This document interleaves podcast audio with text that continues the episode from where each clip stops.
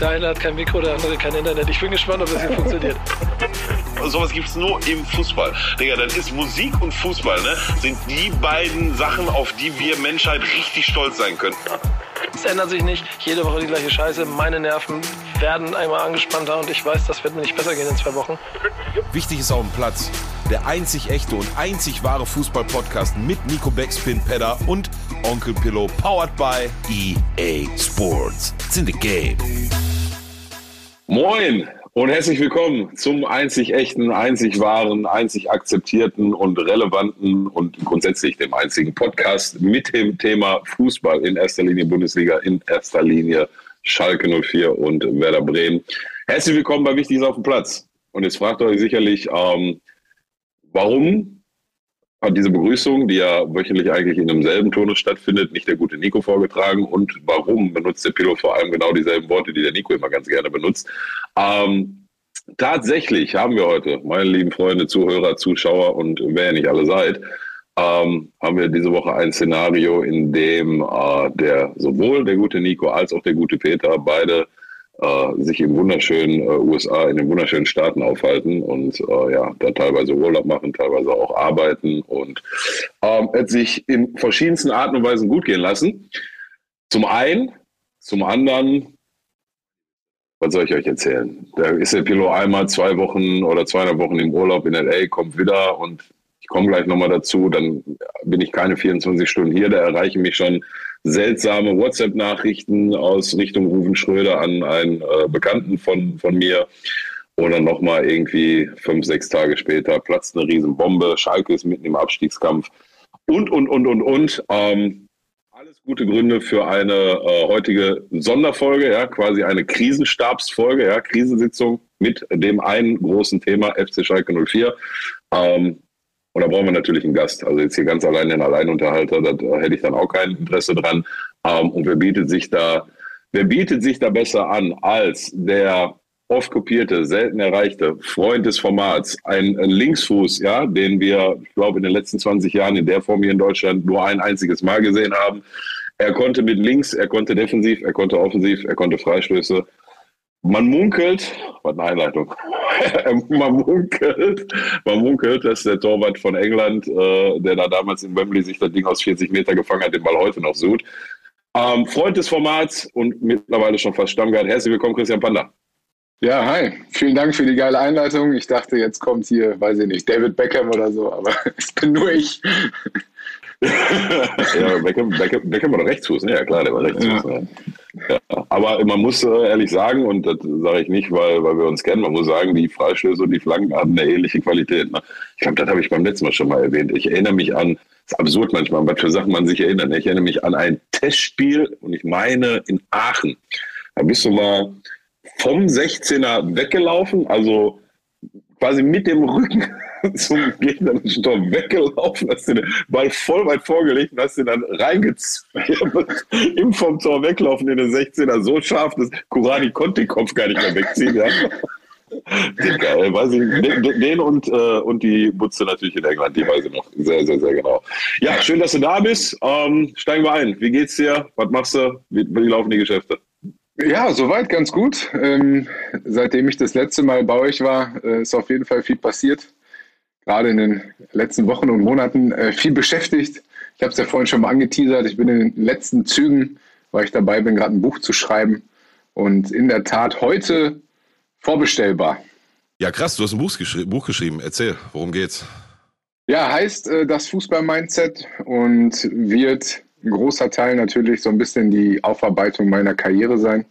Okay. Und okay. da ich ja jetzt nicht so diese Weltkarriere hatte, ähm, habe ich mir gedacht, gebe ich noch ein bisschen Tipps und Tricks und ein bisschen was für den Kopf mit. Ähm, das, was mir so während meiner Karriere sehr geholfen hat. Ähm, ich sag mal, du kennst jetzt die Geschichte, die Zuhörer, Zuschauer kennen es vielleicht nicht. Ähm, ich bin ja häufig und lange auch ausgefallen und habe ähm, neben ein paar Höhen auch ganz viele Tiefen durchschritten und äh, habe da ganz viel gelernt und äh, das ja nach der Karriere dann in eine Firma gepackt und mit einem guten Bekannten mhm. von mir äh, mich als Mentaltrainer und Coach selbstständig gemacht und da bin ich jetzt seit vier Jahren unterwegs und mein Geschäftspartner ähm, hat auch großen Anteil an diesem Buch, nämlich er äh, bringt quasi den Mindset-Teil mit rein ähm, aus seiner Erfahrung, die mittlerweile fast so lang ist wie meine Karriere.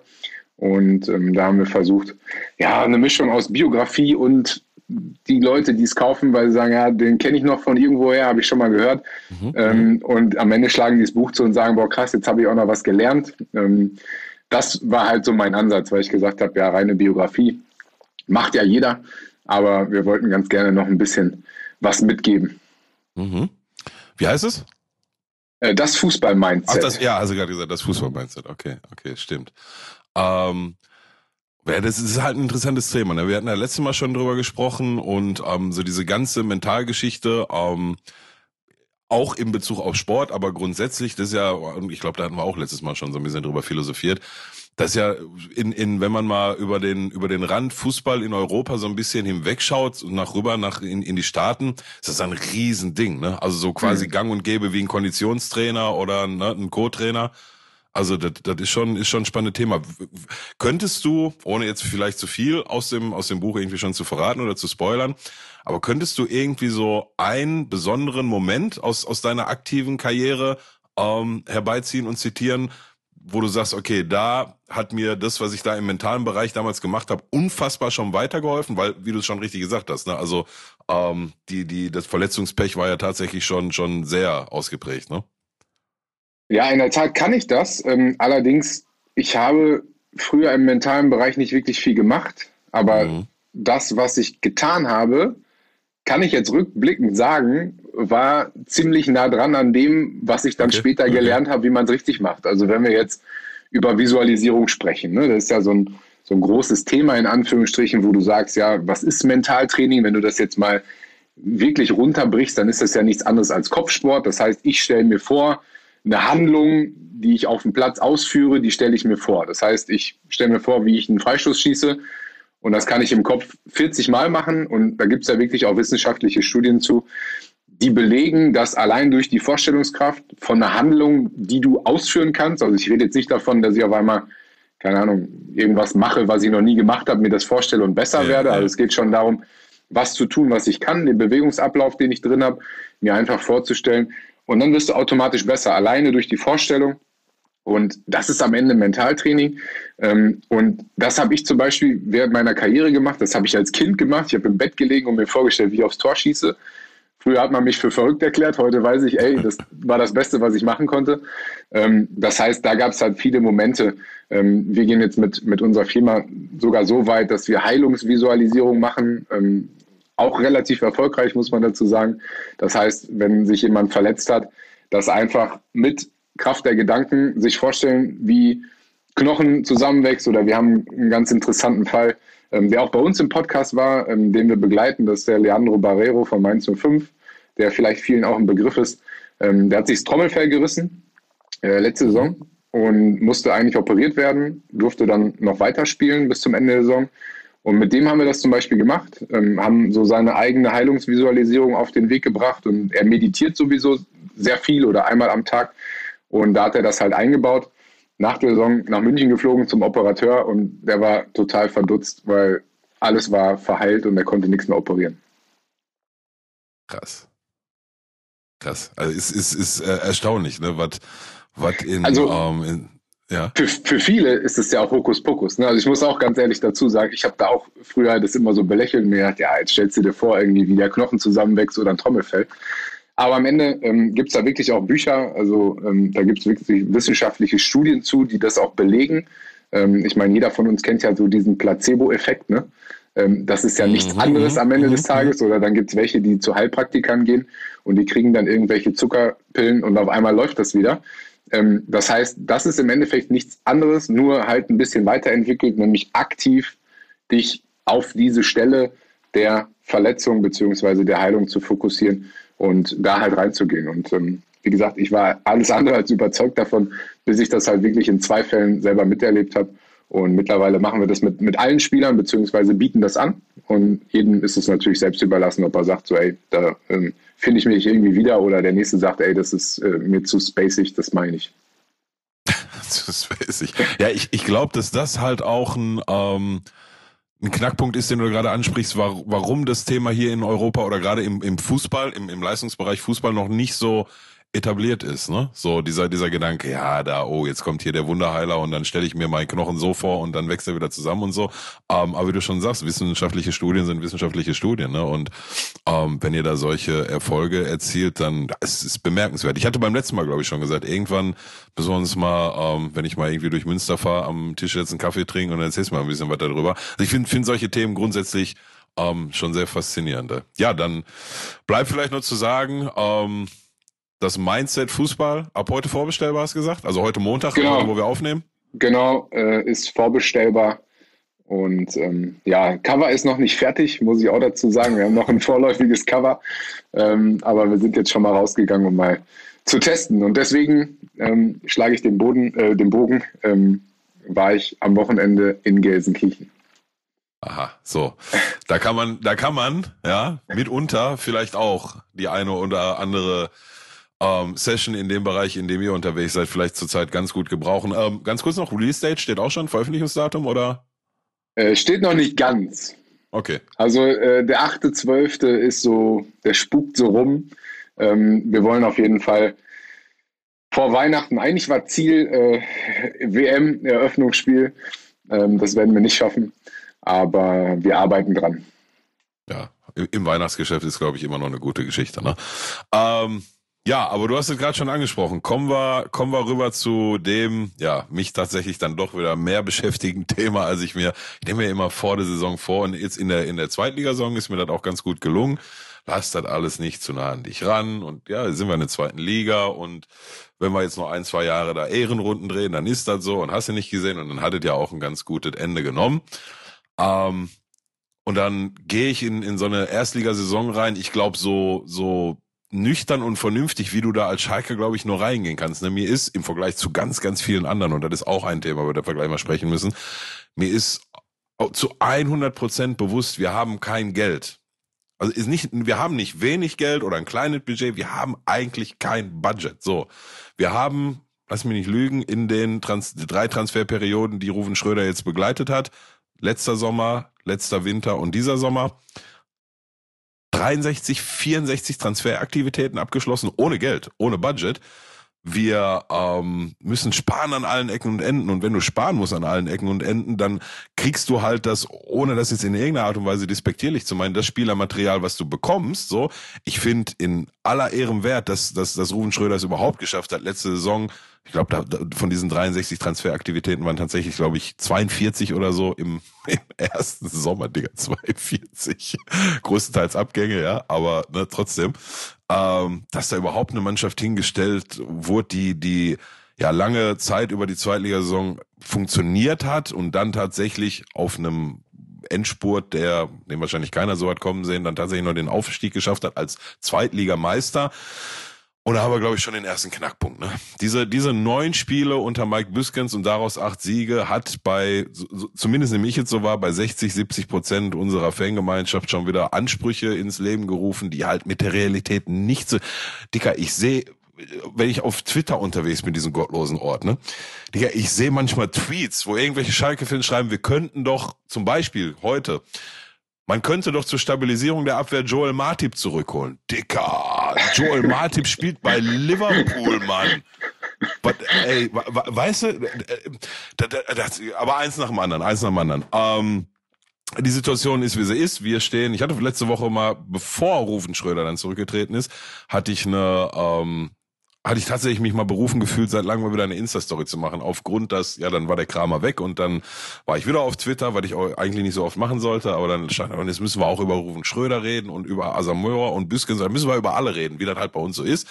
Und da habe ich jeden, der der Meinung ist, wir müssen jetzt über Rufen Schröder reden, noch dazu aufgefordert, hier im hinteren Bereich des Oberkörpers zwischen Nacken und Arsch das Rückgrat zu suchen und zu finden. Ähm, drei, vier Tage später war er dann ist er dann auf der Geschäftsstelle erschienen und hat mitgeteilt, dass er an dem Tag noch raus muss. Ähm, ja, ich Hand aufs Herz, ich musste mich lange, echt lange wegen der Sache von Schalke nicht erstmal kurz hinsetzen. Da musste ich mich tatsächlich erstmal kurz hinsetzen. Wie siehst du die ganze Geschichte? Wie bewertest du das unter den Sachen, die man weiß, unter den Sachen, die man kolportiert? Wie ist das bei dir ja, wie viel Zeit haben wir, ne? Also da, äh, du hast so viele, genau, so viele, genau.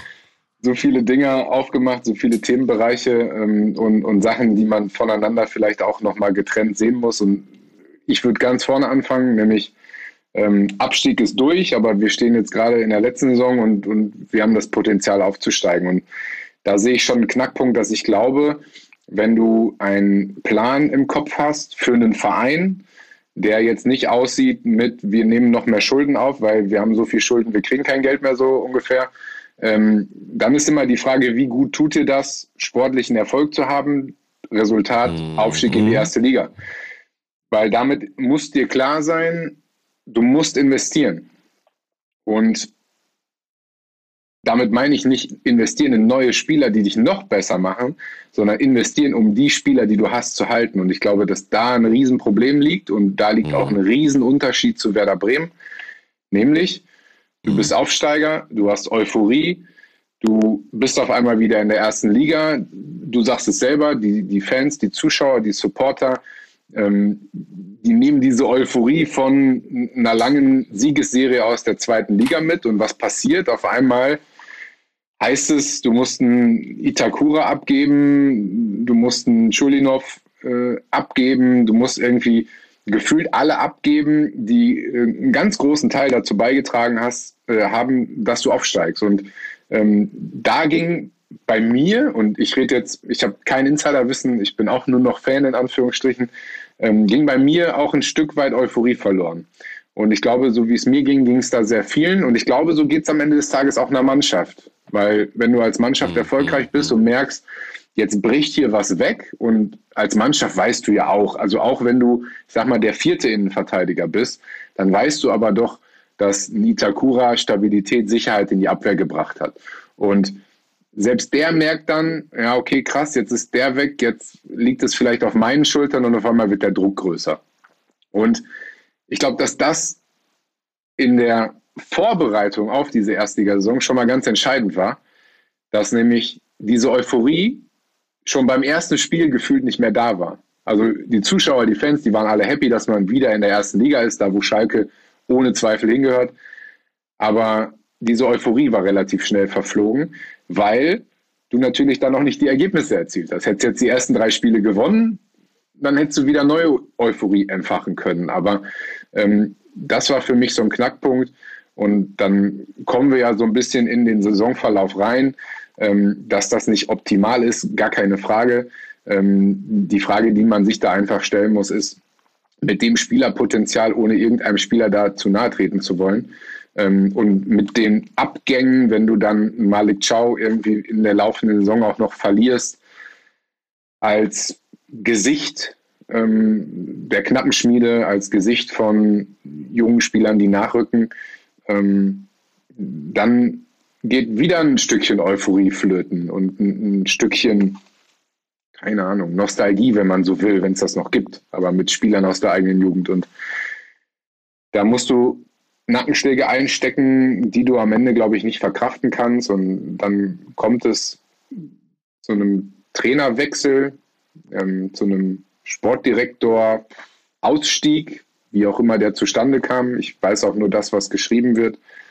Ich kann mir vorstellen, dass das, was geschrieben wird und gesprochen wird, vielleicht nicht ganz der Wahrheit entspricht.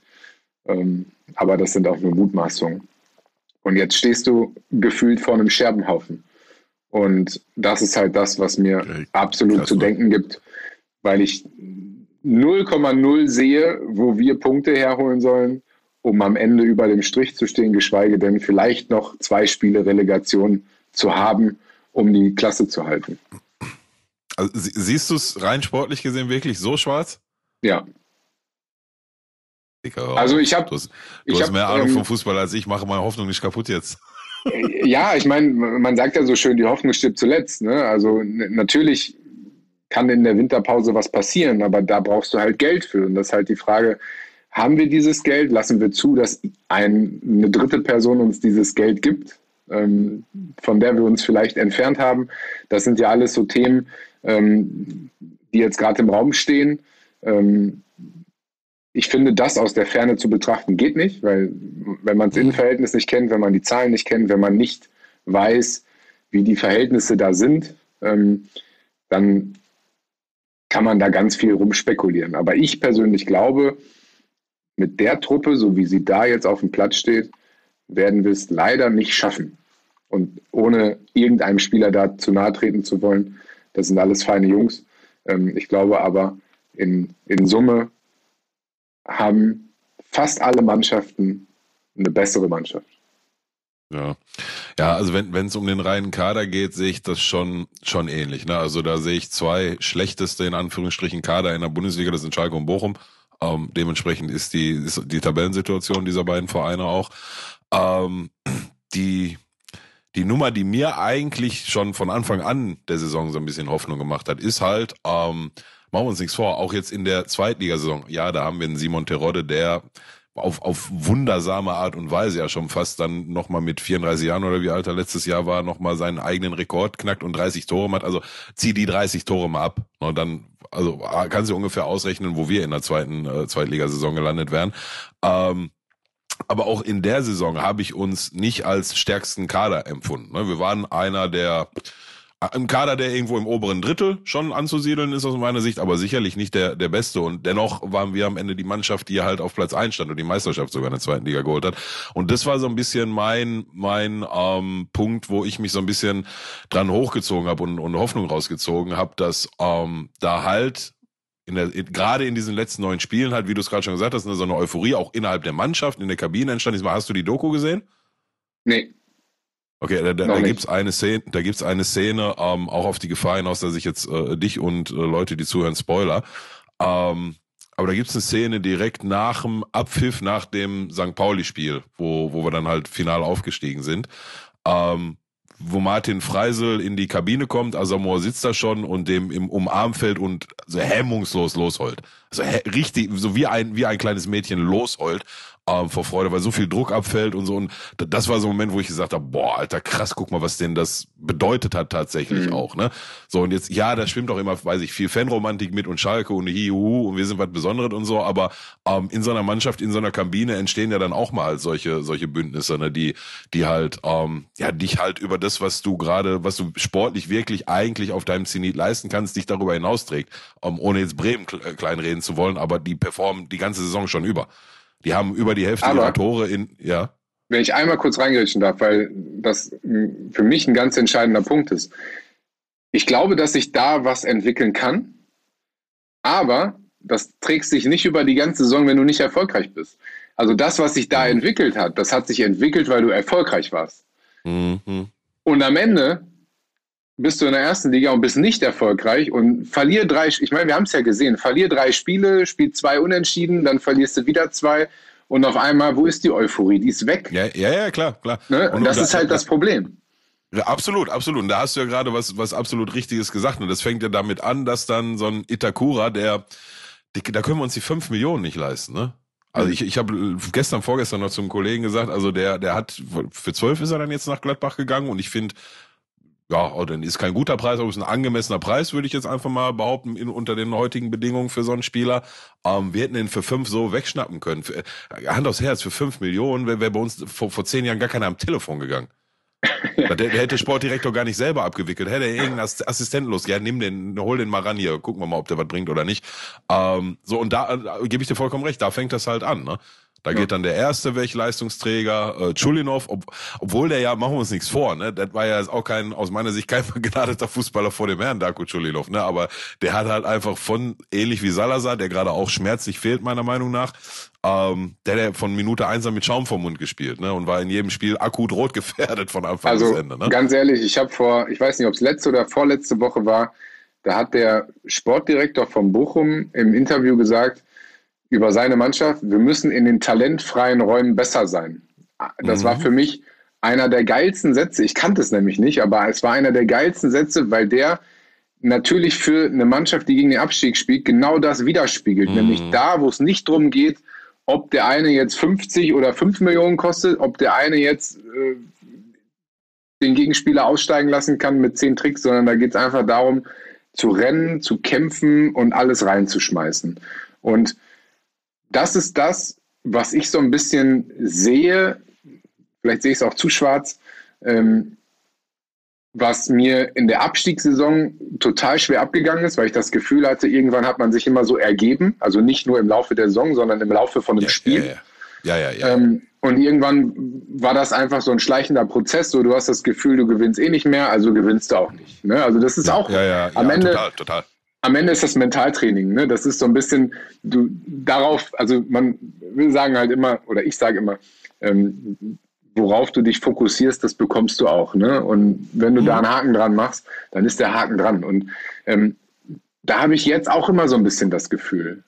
Also vielleicht schwingt das einfach ah, noch ja, mit von vor zwei Jahren, dass ich einfach Angst habe, dass wir genau in dieses gleiche Hamsterrad wieder reingeraten, was kein Hamsterrad, sondern eigentlich ein Teufelskreis ist und wir am Ende da wieder unten stehen und ähm, den Gang in die zweite Liga antreten. Aber, aber hast du das Gefühl schon? Ich habe das nämlich tatsächlich noch nicht. Ne? Also ich, ich sehe eine Mannschaft, die to total, nein, total, die durchaus, na, sagen wir durchaus in ihren spielerischen Mitteln und ihrem spielerischen Können durchaus begrenzt ist, aber der du dieses Spiel abschenken, weil, also machen wir uns nichts vor, in der Abstiegssaison, wir haben uns irgendwie ab Spieltag 12, 13 oder so, gab, gab dann Knackpunkt in, in der Abstiegssaison gegen Augsburg.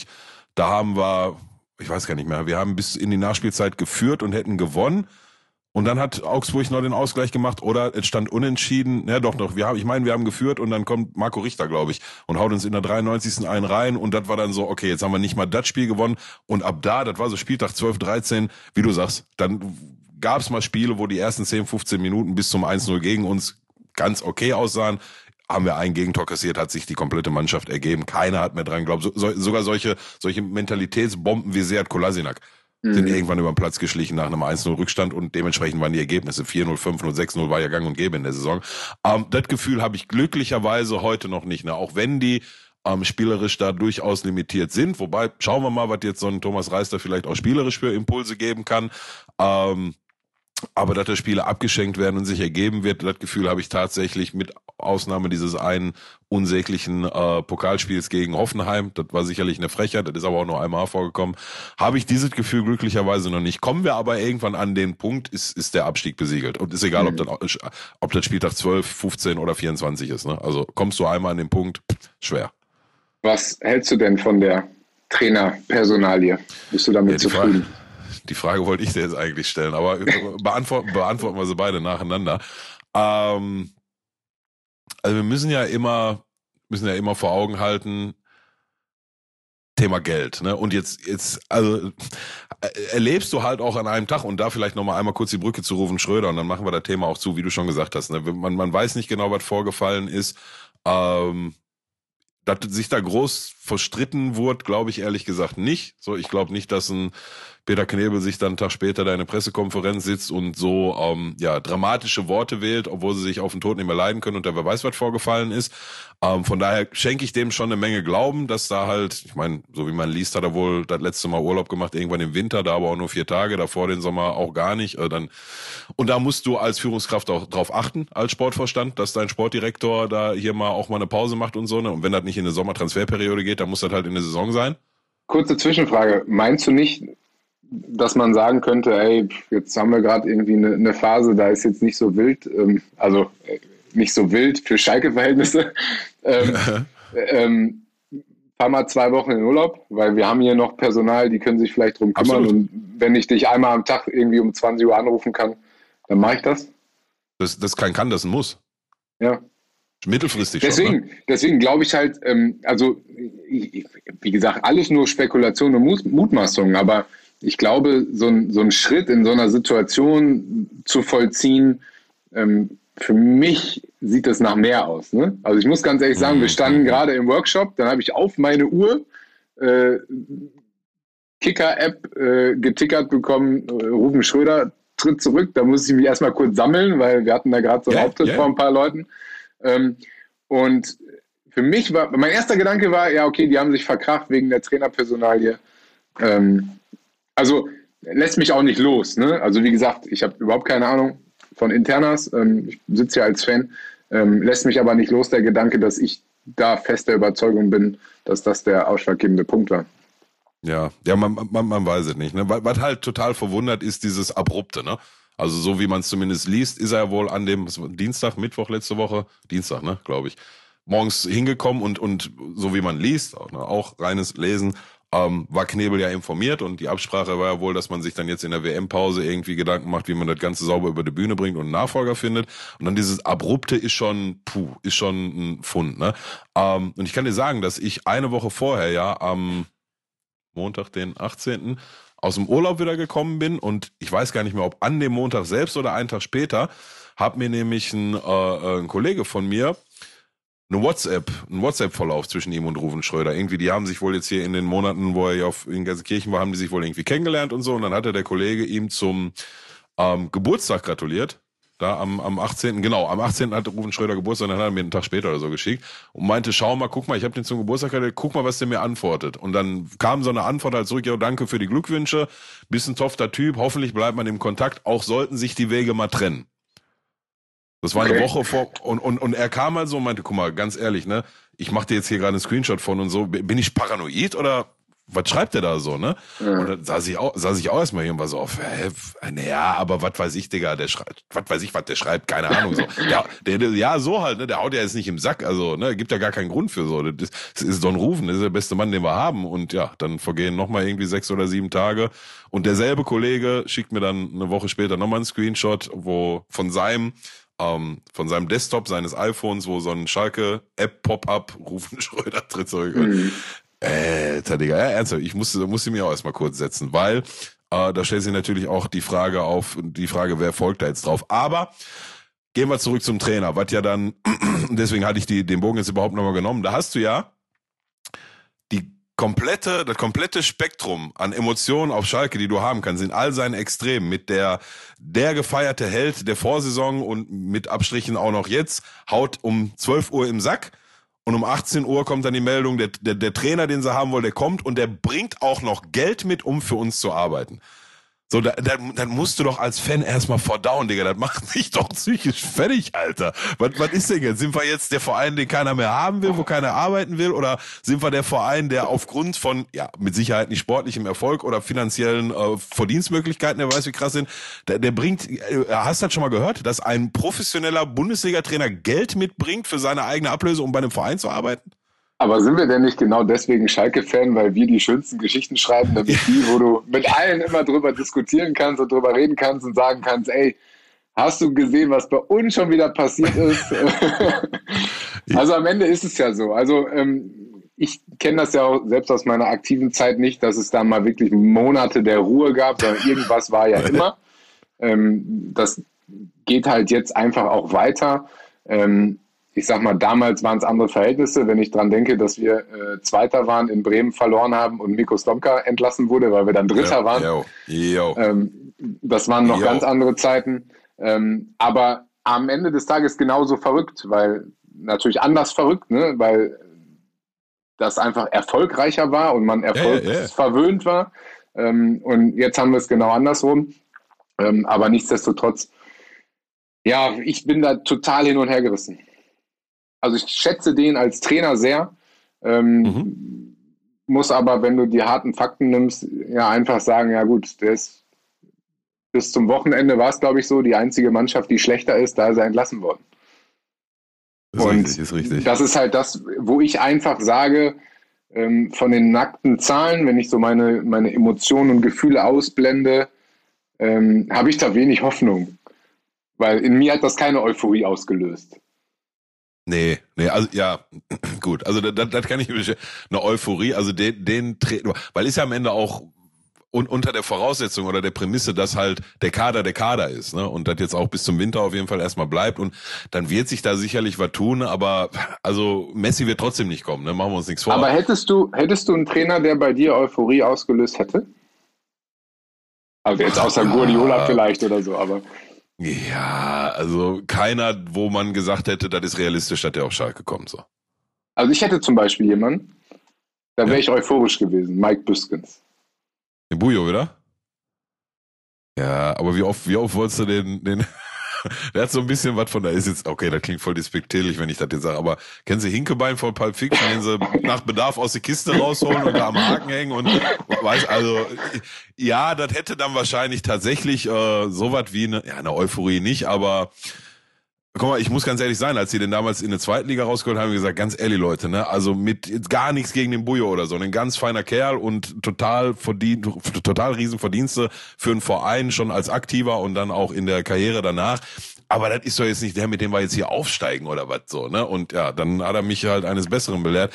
Ja, der hat eine Euphorie bei mir ausgelöst. Ich weiß, weil wie oft spielst du diese Karte? Ne, der ist ja jetzt gerade schon da die ganze Zeit. Ne? Der ist ja schon die ganze Zeit im Trainerstab gewesen. Was wiederum ich total nachvollziehen kann, dass ähm, du halt so, so solchen Helden in Anführungsstrichen, jetzt nicht nur aufgrund des Aufstiegs, aber auch aus der Vergangenheit gesehen, ähm, da sagst, okay, pass auf, ihr habt hier bei uns einen Platz im, im Trainerteam und egal welcher Trainer der kommt, der muss sich damit abfinden. Ne? Das kann ich total nachvollziehen, dass du diesen Schritt gehst, aber das begrenzt die Anzahl der Kandidaten direkt um, um, um ein ganzes Stück, ne? Weil das, das, also da macht jetzt auch nicht jeder mit, ne? Und dann bringt der noch eigene Kohle mit um. Äh, Wahnsinn-Story.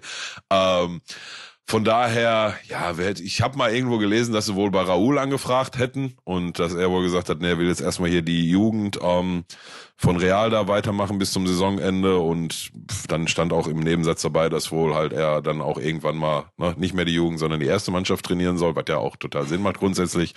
Ähm, und da wäre sicherlich eine ganz romantische Geschichte gewesen, aber ob der dann am Ende der ist, der ne, in seinem ersten Profijob da den Karren aus dem Dreck zieht, weiß ich nicht. Überhaupt ja. nicht. Also ja. allein, weil ich glaube, also warum hätte ich bei, bei Bujo ein gutes Gefühl gehabt? Weil ich glaube, dass in der Situation Pendant zu damals in der zweiten Liga ähm, es ja nicht darum geht, dass du jetzt auf einmal einen Trainer brauchst, der jetzt ein neues Spielsystem etabliert und sagt, ey, pass auf, wir haben hier technisch-taktische Mängel, das arbeiten wir jetzt noch großartig auf. Das ist doch Bullshit. Am Ende des Tages brauchst du doch einen Trainer, der mitreißt. Du brauchst vor allen Dingen einen Trainer, der Kredit hat beim Publikum, was nach zwei, drei verlorenen Spielen in Serie auch unruhig wird. Und da brauchst du doch jemanden, der dann das Team packt und das hinkriegt, aus dieser Mannschaft wieder ein Team zu machen und dass, dass jeder für den anderen sich irgendwie da zerreißt und keiner Bock hat, irgendwie äh, abzusteigen. Vielleicht sogar manche, ich weiß nicht, wie viele noch da sind, ähm, ob überhaupt noch einer da ist, der da jetzt abgestiegen ist ähm, aber dann vielleicht sogar das zweite Mal absteigen, das will sich ja auch keiner, äh, keiner in seiner Vita haben. Aber ich glaube, dass du am Ende dann eher einen Trainer brauchst, der über die Emotionen kommt, der die Jungs da packt, als dass du jemanden brauchst, der jetzt, ähm, ja, wie ich gerade schon sagte, neue Systeme etabliert, weil er sagt, ja, die wurden hier alle auf der falschen Position eingesetzt oder wir haben die ganze Zeit als Beispiel mit Viererkette gespielt, aber wir spielen jetzt Dreierkette und auf einmal gewinnst du die Spiele. Ne? Nein, also nein natürlich nicht. Das, das, ist ja, aber meinst du nicht, da wäre, also ich nochmal, ich finde es, ähm, fand, fand die ganze Geschichte nicht realistisch und ich weiß nicht, ob das stimmt, einen Raoul anzufragen, aber angenommen, es wäre so und der wäre gekommen, meinst du nicht genau die Punkte, die du jetzt ansprichst, hier so eine Mannschaft packen und meinst du find nicht, ich null, du hast mit ihm zusammengespielt, ne?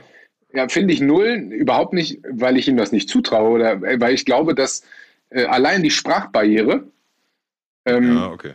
da alles zerschossen hätte. Ähm, und ja, okay. das habe ich letztes Mal von Jürgen Klopp zum Beispiel auch irgendwo gesehen, ähm, der selbst über sich gesagt hätte, dass er nicht funktioniert in einem, in einem Land, wo er nicht die Sprache spricht. Also mhm. jetzt England war halt das Ding, dass er noch Englisch spricht. Ähm, und das hätte ich da genauso gesehen. Also ich glaube, dass er ein super mhm. Trainer ist und auch noch ein, ein Riesentrainer sein wird. Also ich glaube, der Weg ist vorbestimmt, wenn du so erfolgreich warst, ähm, dass du das auch weiterführen kannst. Aber ich glaube, dass du, ähm, um Mannschaften mitreißen zu können, ähm, über die Sprache kommen musst. Und das hätte nicht funktioniert. Ja, das, ist, das ist ein valider Punkt, die, die, die Sprachbarriere. Ne? Da, ja. da gebe ich dir vollkommen recht.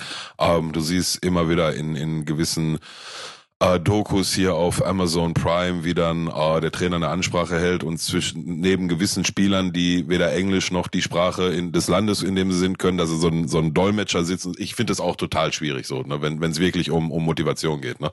Ich kann dir ein richtig gutes Beispiel geben. Wir waren vor zwei Jahren ähm, mal bei einem Bundesligisten, also es ging darum, der hat gegen den Abstieg gespielt, also Schalke war es nicht.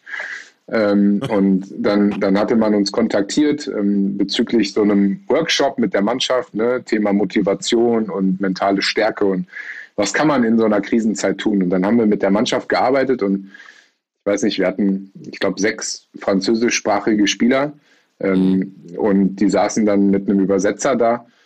Und ich habe förmlich die Fragezeichen über diesen Köpfen gesehen, mhm. weil mhm. wir versuchen denen halt vorne irgendwie was, was zu transportieren auch, ne? ein Gefühl für eine Situation aufzumachen. Und dann geht das erstmal zu einem Dolmetscher und der bringt das ja auch dann mit seinen eigenen Worten. Der ist ja auch nicht der Fachmann, sondern der gibt ja nur das wieder, was er da gehört hat und das ist so ein bisschen stille postmäßig. Ähm, wer weiß, was am Ende dann bei denen angekommen ist. Und deswegen glaube ich halt, ähm, dass Sprache da einfach, also ich bin, ich bin eh so ein Typ, ähm, mir ist Kommunikation so wahnsinnig wichtig. Also auch wenn ich nicht selber der große Kommunikator bin, weiß ich aber und habe halt gelernt, wie wichtig das ist, Dinge anzusprechen, sich über Sachen auszutauschen und, und, und. Und ähm, ich habe es halt während meiner Profikarriere erlebt. Da wird halt nicht viel mit dir gesprochen. Ne? Also ich habe es auch im Buch geschrieben. Äh, ich habe meinen mein Vater äh, mit 27 Jahren beerdigt. Ähm, da war nicht viel, die dann mit mir gesprochen haben. Einfach weil es ein schwieriges Thema ist, verstehe ich. Ähm, aber ähm, ich habe zu denen außer Mannschaft ja mehr Kontakt als zu meiner Familie, wenn du Profifußballer bist. Ja, ja. Und dann ist da keiner, der dich mal zur Seite nimmt, wenn du dann nach ein paar Tagen wiederkommst und dich einfach mal fragt, wie geht's dir? Und so, so kalt, ja? Ich kann dir leider nichts anderes erzählen. Ja. Ich meine, äh, beste Beispiel ist doch, ähm, was mir immer aufgefallen ist, ich war ja ewig und drei Tage knieverletzt und dann kommst du irgendwo hin und die Leute fragen dich, wie geht's deinem Knie? Und das ist eine ganz spannende Frage, weil wenn du dann mal weitergehst und dann sagst, ja, meinem Knie geht's besser, ja, okay, super. Aber da bin ich ja auch noch dabei, ne? Also ich bin ja nicht nur Knie, sondern ich bin auch noch ein Mensch, der da dran hängt. Ähm, wo ich mir immer gedacht habe, so ja krass, mich fragt ja keiner, wie geht's dir damit mit deinem Knie, sondern jeder fragt nur, ja, geht's im Knie besser? Weil jeder hofft halt, dass du schnellstmöglich wieder am Platz stehst. Und das war ein ganz ausschlaggebender Punkt dafür, warum ich nach der Karriere mich für einen Weg entschieden habe, der eher dahin geht, die Leute zu fragen, wie geht's dir als Mensch, als mhm. zu fragen, hey, wie geht's dieser Verletzung, die du hast. Ähm, weil ich glaube, dass wir da halt am Ende des Tages ganz viele Prozente liegen lassen. Ja, es fällt, fällt vieles von dem, was du sagst, sind Themen, die du auch in der, in der Führung wieder findest. Ne? Also das genau das Gleiche. Riesen, riesen, riesen Schnittmengen. Ne? Also der Skill ist der Skill, den, den kannst du halt lernen und manche haben ein gottgegebenes Talent und manche weniger und die können sich dann aneignen durch, durch Arbeiten und das eben irgendwas immer wieder ausführen, aber am Ende sind es Menschen, die funktionieren, ne? Und die, ja. das ist vollkommen losgelöst von dem eigentlichen Skill, ne? Und das Traurige ist halt, dass das viele gar nicht so sehen. Ne? Also wir machen in der Tat, also wir haben uns auch firmentechnisch weiterentwickelt, machen halt nicht nur Sportler, womit wir ja mal angefangen sind, sondern ich stand jetzt vor Gartenlandschaftsbauern zum Beispiel, äh, ganz andere Branche, aber da geht es halt um Führung, da geht es um Führungskräfte, ähm, um Kommunikation und Motivation und wie gehe ich mit meinen Mitarbeitern um ähm, und wo ist es mal wichtig zuzuhören und, und vielleicht einfach mal zu fragen, wie geht's dir? Ne? Also es sind ja Kleinigkeiten. Ich, oder wir haben das Rad ja nicht neu erfunden, ne? sondern ähm, nee, ich nee, habe halt einfach reflektiert, wie war das während meiner Profikarriere und siehe da, ähm, am Ende ist es ja nicht exklusiv Profifußball, wo das so ist, sondern es ist ja in, in jeder großen Firma oder äh, nicht in jeder, aber in vielen Firmen, ähm, wo das einfach so ist, einfach weil es mit der Zeit verloren geht. Und ähm, Corona hat uns ja so, so, ein bisschen wieder dahin gebracht, ne? so mhm. darauf zu achten, äh, was es heißt, gesund zu sein und, und, mit herausfordernden Situationen vielleicht auch anders umzugehen. Aber ähm, das haben wir dann auch ganz schnell wieder verlernt, ne? wo wir das Gefühl haben, so eine Pandemie ist jetzt vorbei. Äh, Komm, äh. jetzt geht's halt weiter. Ne? Ja. Ähm, und das alles zusammengefasst und auf den Punkt gebracht. Also ich, ich stimme dir vollkommen zu, dass ähm, hier so alles im taktischen Bereich und so, also wie du schon gesagt hast, ne, da stellen wir jetzt nicht auf ein anderes äh, Grundordnungssystem um und auf einmal spielen wir Hackespitze 1, 2, 3, ne? Dafür haben wir halt die Beine nicht auf dem Platz und die Füße. Ähm, von daher glaube ich auch, dass der größere Ansatz, und das war es ja auch in der letzten Saison beim Aufstieg, zumindest in den letzten neun Spielen, ähm, über, über eine mannschaftliche Geschlossenheit, über, über Motivation kommt und all solche Themen.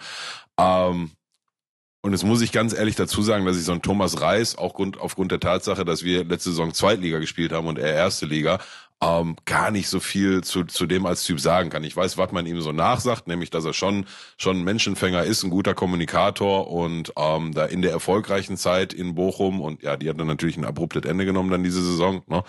Mit äh, ja, das vereinsübergreifend alle Spiele verloren, jetzt mit dem ersten Spiel mhm. auf Schalke auch, ja. Ähm, aber man sagt ihm ja schon nach, dass die Attribute, die da jetzt vielleicht gefordert sind, ähm, dass er die ganz gut kann. Von daher macht er mir vergleichsweise ähm, Hoffnung, wohl wissend, dass wir da jetzt auch keine, keine Wunderdinge erwarten müssen. Ne? Also ich glaube, dass es nach wie vor so ein paar Knackpunktspiele gab. Das war wieder gegen Augsburg, wo du 2-0 ähm, wo du 2-0 zu Hause zurückliegst, dich echt gut zurückkämpfst auf ein 2-2, wo Augsburg sich in der 70. oder so eine rote fängt und eigentlich alles angerichtet ist, ne, für so, jetzt holen wir mhm. den Dreier und sieben Minuten später fängst du so einen doofen Konter und ähm, der Drops ist gelutscht. Ich glaube, das war ein großer Knackpunkt und ähm, solche Knackpunkte funktionieren aber aus meiner Sicht auch in beide Richtungen. Ne? So, wenn dann jetzt einmal das Spiel kommt, vielleicht ja jetzt schon gegen Bremen, ähm, war durchaus, ich glaube, boah, das wird so ein ekliges Kampfspiel, so ein Treterspiel, ne? Das, boah, wird das widerlich. Ähm, wenn du da vielleicht dann einfach mal du der bist, der gerne durch reinen Zufall oder Glück irgendwie in den 90. den Siegtreffer erzielt, ähm, dann kann das halt kippen. Aber ich glaube, du brauchst halt ein Erfolgserlebnis.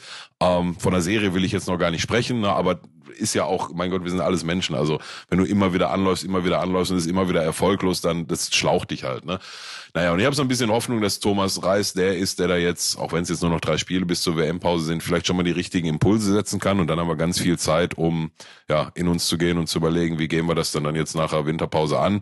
Ähm, vor allem mit welchen Spielern, was können wir vielleicht noch dazu holen? Du hast es vorhin angesprochen, nehmen wir da jetzt vielleicht nochmal Kapital in die Hand aus Richtungen, von denen wir uns eigentlich losgesagt hatten. Ähm, all das werden wir sehen. Ich glaube nicht, dass sie da die Hand groß aufhalten werden. So, ich glaube, die Finanzvorstand, Vorständin, weiß nicht, wie man es richtig sagt, Christina Rühl-Hamers, so, mhm. ähm, ich glaube, die hat da eine ganz klare Marschroute, eine, sehr straighte Gerade. Also die zählt auf jeden Fall die Euros zusammen, ist so mein Eindruck. Von daher, ja, schauen wir, was bei rumkommt. Ich habe vor Beginn der Saison gesagt, ähm, aufs rein sportliche Geschehen bezogen, ähm, wenn wir am Ende der, wenn ich am Ende der Saison sagen kann, ey, im Rahmen der Möglichkeiten, die wir hatten, haben wir alles gegeben und sind dann aber trotzdem abgestiegen, dann kann ich damit leben, auch wenn ich mir natürlich was anderes wünsche. Ne? So.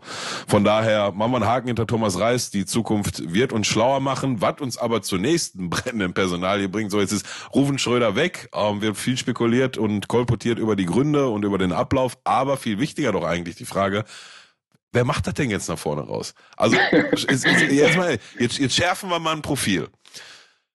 Aber muss jemand sein, der schon mal nicht viel Geld selber verdienen möchte. Vielleicht muss er sogar noch ein bisschen was mitbringen. Weiß man ja heutzutage nicht. Ne? Ja, der, Digga, ist ja so. Ja. so der, der, der, der darf jetzt keine wilden Gehaltsvorstellungen haben. Der muss mit dem Geld, was ihm zur Verfügung stellt, das ist eigentlich keins, muss er mit umgehen können. Das, die beiden Sachen schränken den, den Kreis der Kandidaten schon so krass ein. Dann ist ja so ein Idealprofilbild noch, der passt in den Verein, der passt ins Ruhrgebiet, der passt in Schalke. Im Idealfall hat er vielleicht auch schon mal damals in der Euroleague paar Spiele für uns gemacht oder so und hat mal, ne, hat meine Jugend auf Schalke auch gespielt, das ist ja auch immer total super.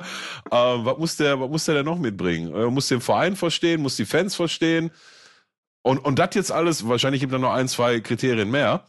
Aber das alles zusammengefasst, da denke ich jetzt seit Tagen schon drüber nach, komme ich auch nur auf einen Namen, der jetzt auch bei mir keine Jubelstürme auslöst, aber wo ich sage, das könnte ich mir vorstellen, dass er das A macht, weil ganz wichtig, ne, hat auch keiner vergessen, wie, wie die Mannschaft um, um, um Stadion gejagt wurde. Ne?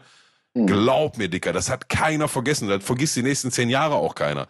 So, sowas gab's in Deutschland noch nie. Das so, uh, du Sohn, überleg mal, was für ein Film das war. Das brennt sich in Köpfen von solchen Leuten fest, weil die, die können auch woanders arbeiten, die müssen sich dann nicht antun. Das alles zusammengefasst bringt mich zu einem Namen, wo ich sage, dem, dem könnte ich mir vorstellen, dass er das macht. Und unter Umständen ist das auch noch, in Anführungsstrichen, könnte das äh, Früchte, erfolgreiche Früchte tragen. Horst Held.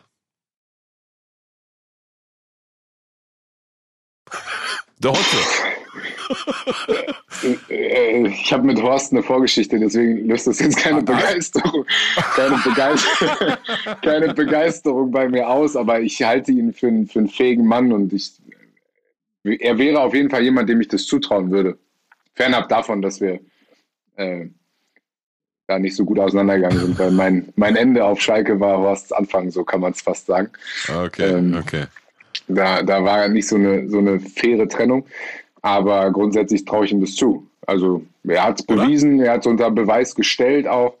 Ähm, und könnte ich mir grundsätzlich vorstellen.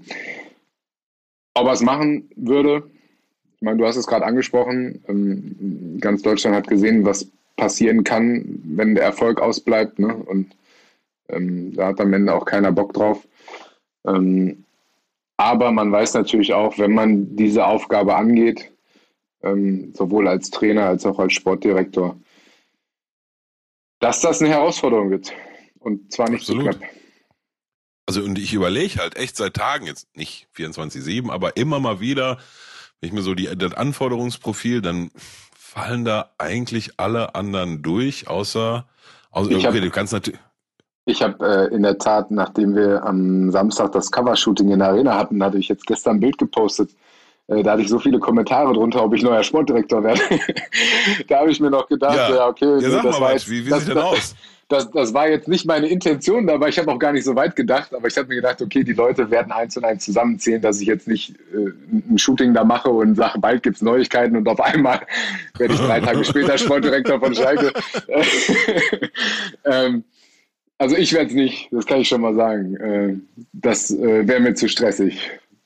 Könntest du dir was in die Richtung denn zumindest irgendwann nochmal vorstellen oder also ich äh, habe ja hier in, in, Münster bei meinem Heimatverein Preußen Münster ähm, mhm. eine, eine kleine Funktion übernommen, in Anführungsstrichen als externer Berater, okay. ähm, weil ich gesagt habe, ja, so Verein interessiert mich und ich mhm. habe auch schon eine ziemlich genaue Vorstellung in den letzten Jahren über meine Arbeit auf anderer Seite einfach auch entwickelt, weil ich natürlich viele Sachen so fernab vom Fußball ähm, nochmal habe Revue passieren lassen. Ich habe mir mal über Vereinsstrukturen Gedanken gemacht und ähm, bin da zu einem klaren Entschluss gekommen, ähm, wo ich sage, so, ey, ein Verein, ich weiß, wie der funktioniert, ich weiß auch, wie er nicht funktioniert und wie würde ich das machen, wenn ich was zu sagen hätte.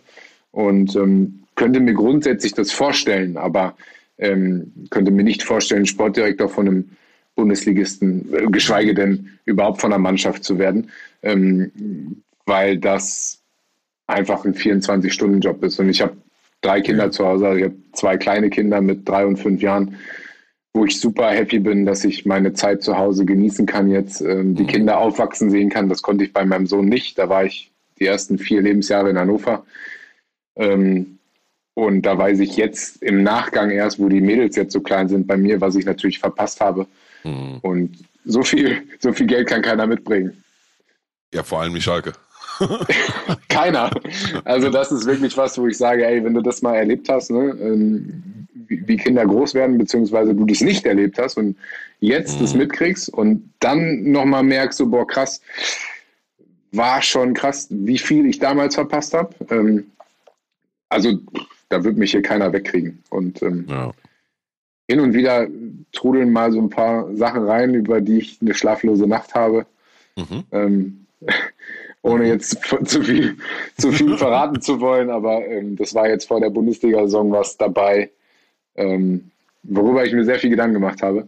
Ähm, aber am Ende, ich bin super happy mit dem, was ich tue und ich bin happy, bei meiner Family zu sein. Das, deswegen, also ich bin da.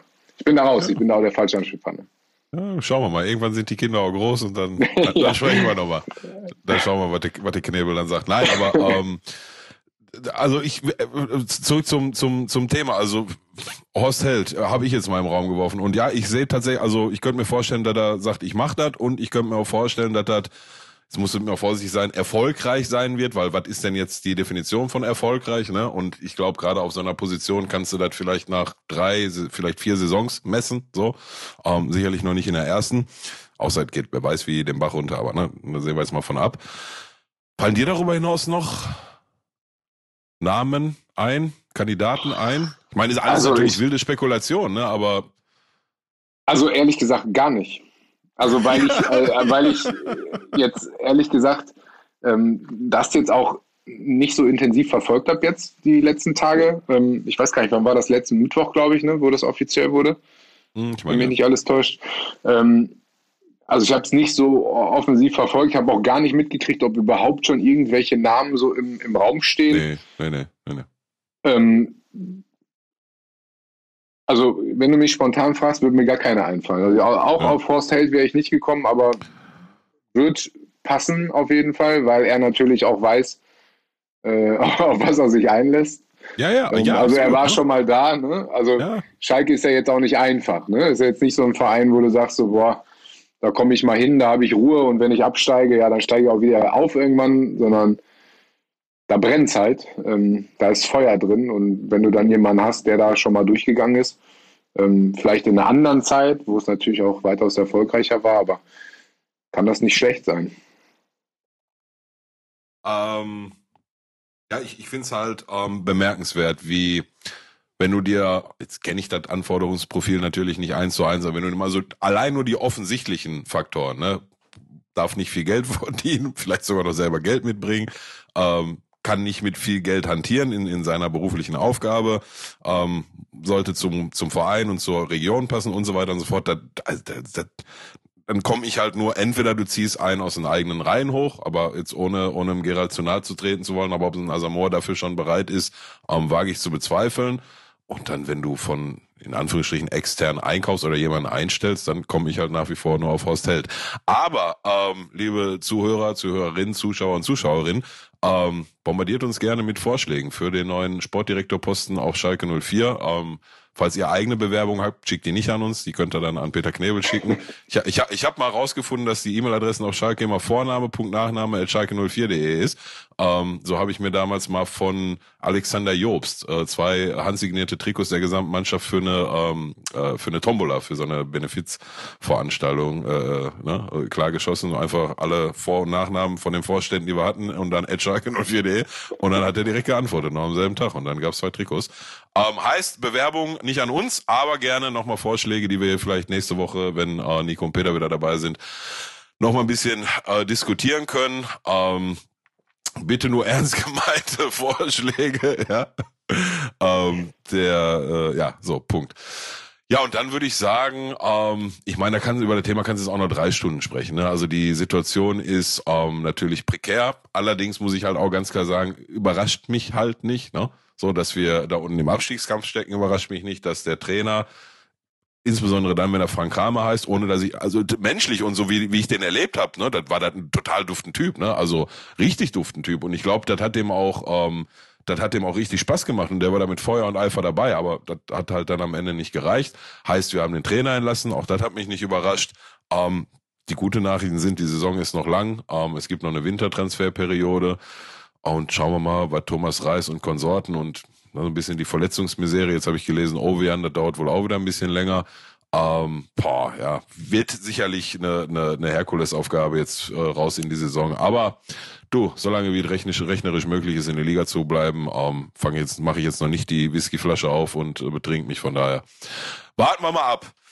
Gut, dann äh, haben wir natürlich, können wir natürlich keine Folge vergehen lassen, auch wenn Nico nicht da ist. Ähm, ohne in erster Linie einen äh, recht herzlichen Dank, schöne Grüße an unseren ähm, unseren Partner mittlerweile in der dritten Staffel ähm, an unserer Seite uns äh, treu zur Seite stehend, ähm, ein bisschen über FIFA zu sprechen. Die Rede ist natürlich von unserem Partner EA Sports. It's in the game.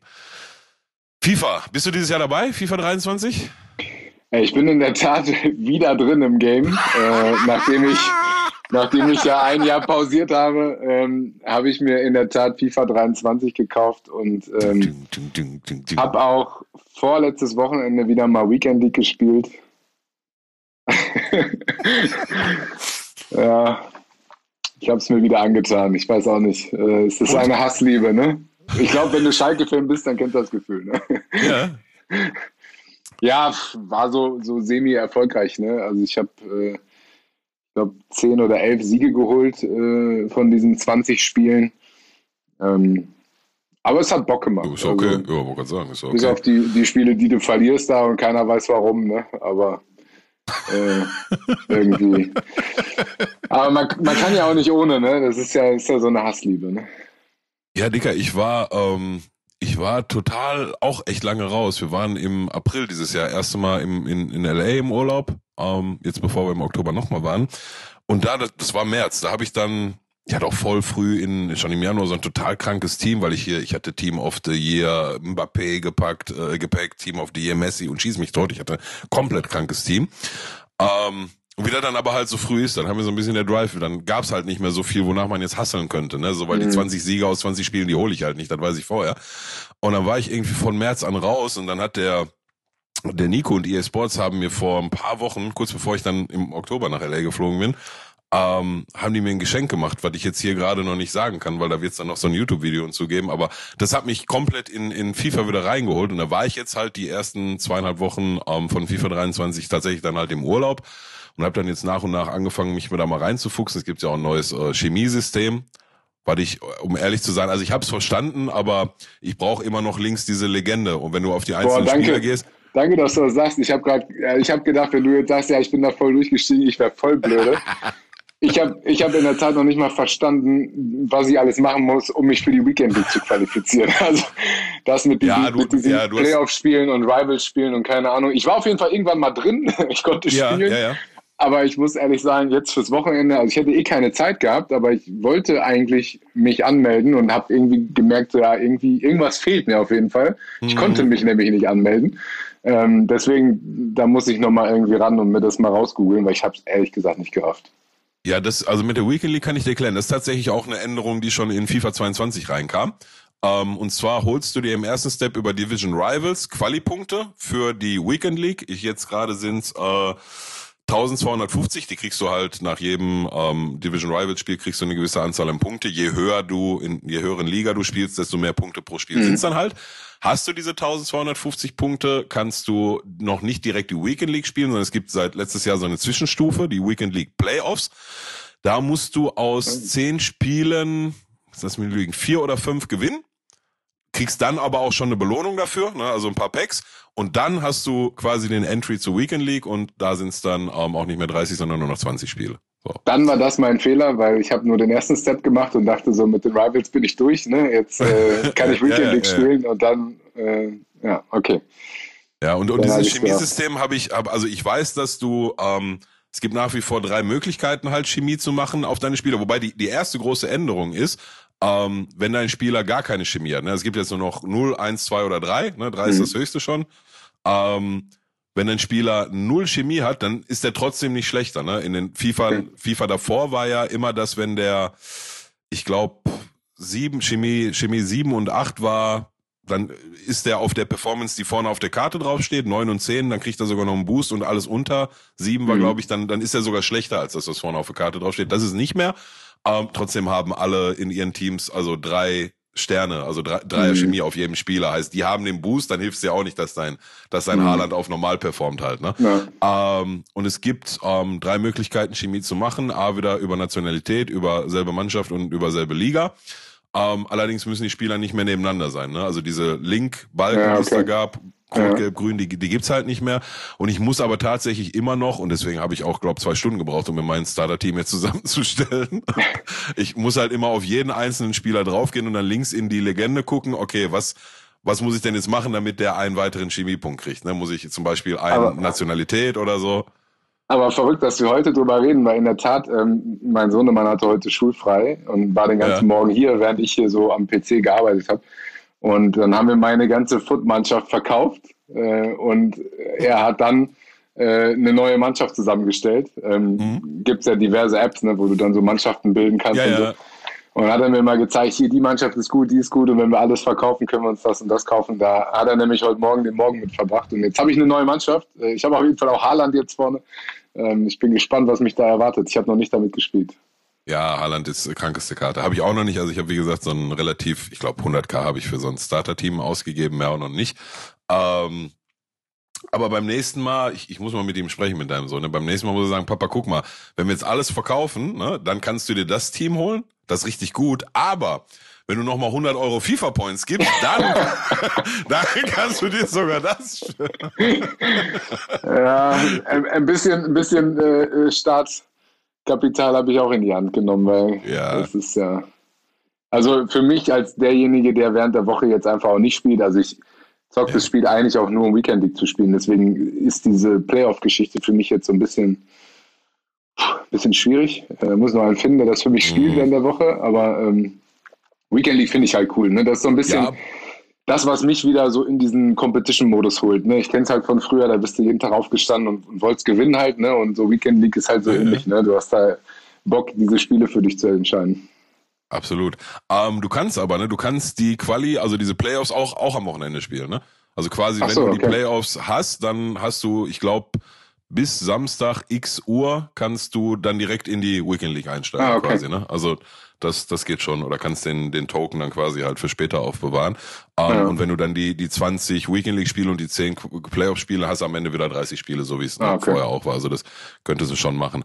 Ähm, ja, FIFA, wie gesagt, spannendes äh, Thema. Ich bin auch wieder, also ist diese Saison tatsächlich eine, eine Zeitfrage bei mir. Ich ähm, würde gern mehr, aber ist, ist dieses Jahr halt einfach und wird auch nächstes Jahr ähm, nicht in dem Ausmaß drin sein, wie ich es gerne hätte. Aber ein bisschen was machen kann man trotzdem. Eine Weekend League habe ich bisher auch noch nicht geschafft. Ich habe jetzt seit gestern die 1250 äh, Quali-Punkte zusammen für die Playoffs. Und dann schauen wir mal, wo die Reise hingeht. Darüber hinaus sind gerade um vielleicht den Zuhörern mal ein kleines Update zu geben, ist eine neue Promo seit Freitag draußen. Ähm, Out of Position Cards, ähm, ein Konzept, was wir eigentlich schon von, von vielen anderen Special Karten kennen, ne? also Spieler mit äh, Position Change drauf, zum Beispiel, wen habe ich gesehen? Ich glaube Cancelo als äh, zentralen defensiven Mittelfeldspieler und so weiter und so fort, ne? Theo Hernandez als linker Flügelspieler und und und. Ähm, ist gerade draußen, ist für mich, glaube ich, aber so ein bisschen so eine ohne kleinreden zu wollen, Übergangspromo ähm, und ja, der World Cup-Modus steht vor der Tür. Ne? Die Leaks laufen heiß in diversen Discord, äh, auf diversen Discord-Servern und man munkelt, dass er in anderthalb Wochen schon losgeht. Ich glaube, da kommt eine richtig große Sache in Ultimate Team auf uns zu und ich habe schon ein paar Card-Designs gesehen. Ich habe eine Thomas Müller-Karte gesehen, die Alter, so, so gut war der auf seinem Zenit seines Könnens war der nicht so gut wie die Karte aussah, ohne, ohne Thomas Müller jetzt was Böses zu wollen. Ne? Von dem halte ich unfassbar viel, auch heute noch. Ähm, aber die Karte war auf jeden Fall geisteskrank. Ich weiß nicht, ob die Stats stimmen. Ja, das Ding kommt auf uns zu und dann schauen wir mal. Ich werde äh, ja, schauen, dass ich dann jetzt mal die Playoffs diese Woche noch über die Bühne bringe. Dann jetzt am Wochenende Weekend League wird nicht klappen. Aber ich glaube, die Woche da, oder warte mal, es gibt ein Wochenende, da ist meine Frau auf so einem Seminar, Samstag, Sonntag. Das, riecht sehr verdächtig nach Weekend League. Da schauen wir mal, schauen wir mal, was da passiert. Gut, ähm, Zwei Themen habe ich noch mitgebracht, über die ich gerne noch mal ein bisschen sprechen will. Ähm, einmal den WM-Kader von Hansi Flick oder besser gesagt konkret über zwei Personalien da drin, aber ich glaube, da kommen wir als letztes zu. Ich habe einen, und ihr merkt schon, äh, liebe Zuhörer, Zuhörerinnen und Zuschauer und Zuschauerinnen, wir skippen heute mal so ein bisschen das ähm, übliche Format mit Typ der Woche und Mannschaft der Woche und Moment der Woche. Und äh, ja, haben jetzt sehr ausführlich schon über Schalke gesprochen. Aber bin gerade und tatsächlich gerade, irgendwie vor einer Stunde, anderthalb, über einen Artikel gestolpert, ähm, ja, den ich halt äh, so bemerkenswert fand, dass ich ihn einfach mal tatsächlich ähm, abgescreenshottet habe. Und ähm, da geht's um Alieu Dabo. Wenn ihr euch jetzt fragt, wer, habe ich mich auch gefragt, aber vertraut mir, die Story ist absolute Weltklasse. Hier sind zu viele Details, dass ich mir das hätte merken können, deswegen muss ich jetzt tatsächlich mal eine Runde ablesen. Aber die Überschrift ist schon, die ist schon stark. Da steht, gefälschte Empfehlungsschreiben von BVB und Bayern, Schweigegeld, Drohungen, Doppelpunkt, die irre Betrugsgeschichte um Alieu Dabo. Ich hoffe, dass ich seinen Namen richtig ausspreche. Naja, da geht's um einen äh, jungen, gebürtigen Schweden, der anscheinend eine Geschichte äh, ja mit sich hat oder mit sich rumträgt, die ja, alles andere als alltäglich ist. Und zwar beginnt diese Geschichte auf jeden Fall damit, dass Aliou Dabo ein zumindest einigermaßen talentierter Fußballer sein muss. Denn immerhin lief der in Schweden geborene Mittelfeldmann dreimal für die U9 äh, für die U17 von Gambia auf, dem Land seiner Wurzeln. Er nimmt sogar an der U17 WM 2009 teil, ist dabei, als Gambia in der Gruppenphase der niederländischen Auswahl um gewisse Spieler mit 1 zu 2 unterliegt oder nur mit 1 zu 2 unterliegt. Offiziell ist Dabo seinerzeit gerade frisch aus dem Nachwuchs des schwedischen Zweitligistens Örgryte zum damaligen französischen Erstligisten Le Mans gewechselt. Dort bleibt er drei Jahre lang, ist wohl aber nicht gut genug, es ist in die, es in die erste Mannschaft zu schaffen und verlässt Le Mans im Sommer 2012. Seitdem, und jetzt geht der, jetzt geht der Zinnober richtig los. Seitdem probierte Dabo offenbar mit betrügerischen Mitteln sich den Status eines millionenschweren Profifußballers anzueignen. 2013 wurde er bei Dynamo Zagreb vorstellig. Ähm, schöne Grüße an Alvin, ein, ein sehr, sehr guten Homie von mir, riesen Zagreb-Fan, in letzter Zeit ganz oft international im Stadion, schickt mir immer, der Digga, die Tribüne von denen, die Kurve, ne? Alter, der schickt mir da immer, der hat auf jeden Fall nicht den deutschen Sicherheitsstandard, was die da zaubern in Zagreb. Digga, Alter. Also sieht echt gefährlich aus, das Ding. Ähm, naja, da wurde, äh, wie heißt er, Ali, Arieu, Alieu, Alieu Dabo wird 2013 äh, bei Dynamo Zagreb vorstellig. Mit damals 21 Jahren ergaunerte er sich wohl mit einem Empfehlungsschreiben des einstigen schwedischen Bayern-Scouts Björn Andersson einen Dreijahresvertrag beim kroatischen Serienmeister. Auf ein Probetraining müsse er verzichten, da er zum Zeitpunkt der Unterschrift verletzt gewesen sei, soll Dabo gesagt haben. Das schon, Bruder, ja, guck mal, normal, ich, ich würde machen, ja, aber du weißt Knie, ja, ist schwierig. Naja. Ähm, Dynamo vertraute ihm, klasse, ne? also muss ja mal reinziehen, ne? ist auch ein professionell geführter Fußballclub. Dynamo vertraut ihm, ja okay, dann machst du halt kein Probetraining.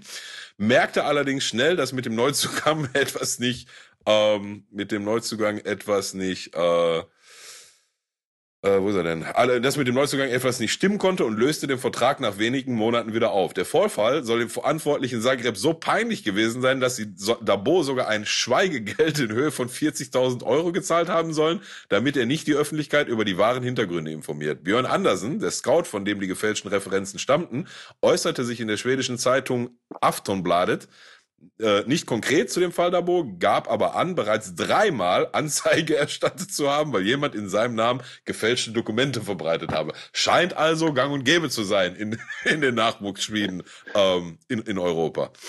Ähm, Dabo zog aus Kroatien indes offenbar weiter nach Griechenland. Er nahm Kontakt zum Top-Club PAOK Saloniki auf und log, vermutlich so dreist wie nie zuvor. PAOKs damaligen Sportdirektor Zisis Vritsas, ich hoffe, ich spreche Vritsas, ich spreche ihn gut äh, richtig aus, der als Spieler mit Griechenland 2004 Europameister geworden war, solle er mit einem vermeintlichen Empfehlungsschreiben von Borussia Dortmunds damaligen Sportdirektor Michael Zorg getäuscht haben. Darin stand auch, dass der angebliche Zorg Paok darum bitte, Dabo für die kommenden Jahre Spielpraxis zu geben, um ihn dann wieder zurück zum BVB zu schicken. Den Griechen hätte der Deal eine Summe von bis zu vier Millionen Euro einbringen können, doch so sehr der sich als Michael Zorg ausgegebene Absender auch von Dabo schwärmte und so verlockend das Geld war, Vritzas, also der Paok äh, Bobas, wurde misstrauisch. Die Absender, die Absenderadresse kam ihm komisch vor. Da hatte ich schon mal standen da drauf, Digga. Ist doch nicht so schwer, die Geschäftsstelle von Dortmund zu googeln, Alter. ähm, die Absenderadresse kam ihm komisch vor, zudem die Bitte Zorgs, Dabo ein Probetraining zu ersparen. Und dass man nur, Dicker, und dass man nur per E-Mail kommunizieren solle, weil er telefonisch nur sehr, sehr schwer erreichbar sei. Dicker, wer macht denn sowas, Alter? Äh, das gibt's ja gar nicht. Ähm, laut einem, ähm, laut einem Bericht der Elf Freunde versuchte Vritzas Zorg ans Telefon zu bekommen. Der hob aber zunächst nicht ab. Der hat sich gedacht, warum habe ich hier eine griechische Nummer drauf, Alter? Warum rufen mich Leute aus Griechenland an? Ähm, ist auf jeden Fall nicht rangegangen, der Zorg. Ähm, und beinahe, beinahe hätte er dem, diesem Dabo dann sogar seinen Vertrag gegeben. Noch im letzten Moment habe Zorg dann doch noch zurückgerufen und erklärt, den Namen des Spielers Dabo noch nie gehört zu haben, ihn als Betrüger entlarvt. Dabos, Dabos damaliger Berater erzählte Aftonbladet einige Jahre später anonym die Geschichte von damals in Saloniki. Er erzählte auch, dass Vritzas, der PAOK-Bobbers und einige PAOK-Ultras nach der Aufdeckung des Betrugs vor ihrem Hotelzimmer standen, ihnen drohten, bis morgen früh seid ihr hier verschwunden. Dabo selbst habe sich daraufhin noch am selben Tag aus dem Staub gemacht. Bruder, ich muss los, ja. Ähm, sein Berater soll sich für die Nacht aus Angst vor Vritzas und den Ultras in seinem Badezimmer verbarrikadiert haben. Alter, was eine Story. Und jetzt kommt Dabos Version die Geschichte ins Spiel, die er Anfang 2017 der deutschen Presseagentur erzählte. Ein Streit mit einem Berater sei nämlich der Stein des Anstoßes gewesen, sagte er. Dieser habe ihn während seiner Zeit bei Dynamo Zagreb an einen Geschäftspartner weitergegeben. Letzteren habe er auch bezahlt, den ursprünglichen Berater allerdings nicht, was diesem natürlich übel aufstieß. Er sagte, er werde alles tun, um meinen Namen zu zerstören, erzählte der heute 30-jährige Dabo. Seine Vermutung, der wütende Berater verschickte die gefälschten Empfehlungsschreiben an Clubs und Manager. Die Sache mit PAOK leugnete er indes komplett. Also Dabo behauptet, ich war noch nie in Griechenland, das ist nicht wahr. Ich war dort nur einmal im Urlaub. So, was nun stimmt, was nicht. Dabos Geschichte führte sogar noch kurz vor dem Park Gate zum Beispiel von FC Crotone. Ähm, was ist denn in Crotone? Auch hier beim italienischen Zweitligisten soll er mit Fake-Empfehlungen und fragwürdigen YouTube-Zusammenschnitten seiner Skills angeheuert haben. Es existiert sogar ein Bild, das ihn bei der vermeintlichen Präsa Präsentation mit einem Crotone-Trikot mit der Nummer 10 und seinem Vorname zeigt. Warum das Engagement nach nur wenigen Tagen wieder beendet war und bei seiner Karrierelaufbahn im Internet gar nicht gelistet wird, offen. Dabo zog weiter zum norwegischen Club Nybergsund, dann nach Malta, Algerien, Ägypten und nochmal nach Malta. Nirgendwo blieb er länger als sieben Monate. In der Saison 2013-14 lief er sogar einmal für den finnischen Erstligisten Inter Turku auf. Auf Malta soll er für Mostar FC bei Inter, äh, soll er äh, für Mostar FC bei vier Einsätzen in der Meisterschaftsrunde mal einen Assist geliefert haben. Für Itihad Alexandria dreimal in Ägyptens erster Liga aufgelaufen sein.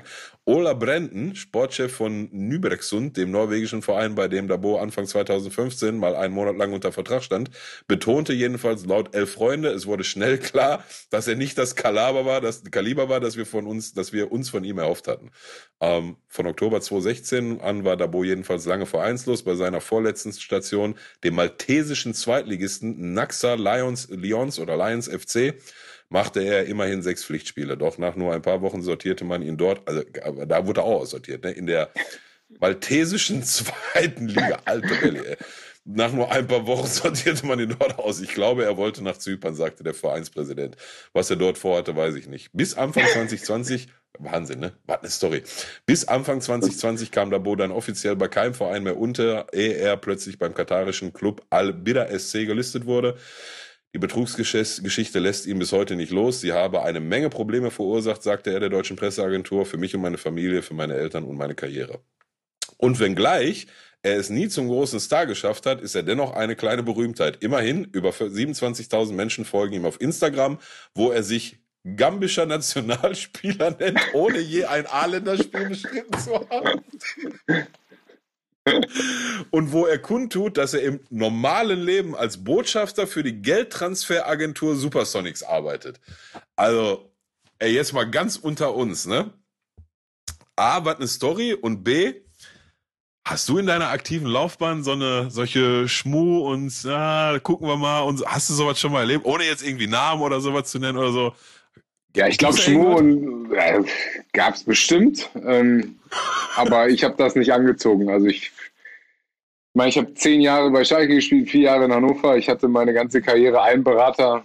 Also ich, ich war da relativ treu und loyal. Deswegen ähm, so der Gegensatz von mir, glaube ich. Aber eine, eine Hollywood-reife Geschichte. Also könnte ich mir äh, einen geilen Hollywood-Film vorstellen von so einem Betrüger-Fußballer. Oh, unfassbar, oder? Ich meine, wer, wer kommt denn da jetzt auf die Idee, so ein Schreiben von Michael Zorg zu fälschen, wo so Sachen drinstehen wie, guck mal, aber bitte nur E-Mail und kein Telefon, weil ich bin sehr schwer. Dicker, Alter, bitte, was? Also, absolut krasse Story.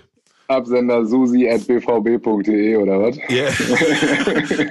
Adresse, äh, Briefkopfadresse aus, aus Stuttgart oder so. Also, Wahnsinn-Story. Ja, fand ich auf jeden Fall ähm, so bemerkenswert, dass er ähm, sich den, ja, neben vielen anderen Titeln, die er jetzt wahrscheinlich mit sich rumträgt, schon sein Leben lang oder seine Karriere lang, ähm, sich obendrein auch noch hier den äh, Typ der Woche verdient hat und ähm, jetzt schon ein ganz, ganz heißer Kandidat. Wir vergeben einmal im Monat den silbernen Peter, um dann aus allen silbernen Petern am Ende der Saison den goldenen Peter zu vergeben und den Preis dann auch nach Möglichkeit auszuhändigen ja, an die Person. Ähm, ganz, ganz heißer Kandidat jetzt. äh, Auriel oder Alieu, Alieu Dabo. Krasser Typ. Ähm, kennst du, wo, wo, das ist so ein artverwandte Thema. Ähm, wie hieß der Kollege nochmal? Kamba mit Nachnamen. Kennst du die Story von diesem Schalke-Jugendspieler, der. Yannick Kamba. Yannick, genau. Digga, der hat damals bei mir im Callcenter mal ein paar Monate gearbeitet. Ist kein Scheiß. Ich hab den da auch mal kurz kennengelernt. Ey, und das ist auch so eine, so eine wilde Story, ne, der da so als tot deklariert wurde und dann irgendwie sechs, sieben Jahre später auf einmal mit seiner Frau, die die ganze Zeit hier in Deutschland, ey. Wild, wild, wild, wild. Hattest du, der müsste, müsste ungefähr dein Alter sein, oder? Habt ihr? Ja, der ist, ich glaube, drei Jahre jünger und hat mit einem äh, Kumpel okay. von mir, Timo Kunert, der in der ja, ja, Jugendjahr ja, ja. bei Schalke gespielt hat und einen Einsatz hatte, mit dem in der Jugend gespielt. Deswegen habe ich mich okay. häufiger mit ihm darüber unterhalten. Ja, also krasse Story, sowohl die von Kamba als auch die von Dabo. Ähm, gut, letzter und äh, sicherlich nicht unwichtigster Punkt. Jetzt haben wir heute den, was haben wir heute, den 31.10. Ähm, die unsägliche, ich, ich hatte vorhin, glaube ich, als ich dir bei WhatsApp geschrieben habe, geschrieben, da ja die WM droht zu Beginn, ne, das ist ja schon eher so formuliert. Ähm, vielleicht nochmal kurz für dich zum, zum Ab und wir haben uns tatsächlich dazu entschieden, ähm, das Thema nicht komplett zu ignorieren. Also ne, wir, wir werden darüber mhm. sprechen, ähm, aber halt auch in einer angemessenen Art und Weise. Wir haben uns ja schon ein paar Sachen überlegt, ähm, weil wir schon glauben, dass der wir sind ein kleiner Podcast, ne? aber dass der Effekt, wenn du drüber sprichst, vielleicht dann doch äh, ein größerer nach vorne raus sein kann, als wenn du das Thema einfach komplett ignorierst. Und machen wir uns nichts vor, am Ende guckt eh jeder die Spiele, so, Punkt.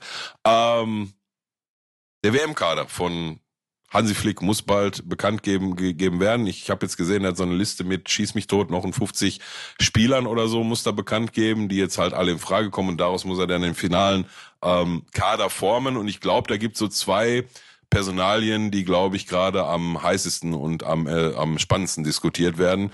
Zum einen ähm, Niklas Füllkrug, dem ich hier, und da muss ich ganz ehrlich sagen, dem habe ich drei Staffeln lang, habe ich dem immer auf die Mütze gegeben. Ne? Immer wenn Nico mit Füllkrug kam, habe ich gesagt, Nico, was willst du mit, das ist so eine Wurst, der hat zwei linke Füße und mit dem kannst du nichts anfangen. Und Dux ja, habe ich immer gesagt, Dux ja, und der kannst du nichts mit anfangen. Das ist eine absolute Graupe, auch in der zweiten Liga und sieh da, führt die Bundesliga-Torschützenliste an, knipst eine Bude nach dem anderen, auch gerne nach Minute 80. Das wollte ich vorhin schon mal kurz einstreuen. Bremen hat einfach, ich glaube, über die Hälfte ihrer Tore nach Minute 80 gemacht. Wahnsinn.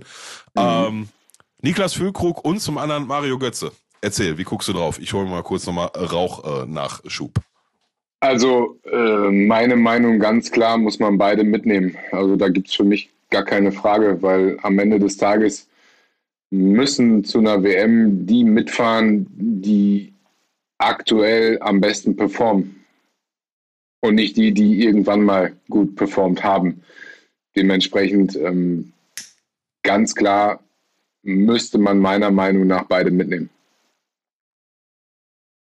Ja, dem habe ich jetzt dummerweise nicht viel hinzuzufügen. Also, ne? Ja, also was, was willst du da auch zu sagen? Ne? Also wenn du die Spiele siehst von Bremen und von, von Frankfurt, ähm, Mario Götze habe ich zufällig in meinem, in meinem Managerspiel, deswegen da gucke ich dann schon mal ein bisschen genauer drauf. Füllkrug habe ich leider nicht gekriegt, der war zu teuer.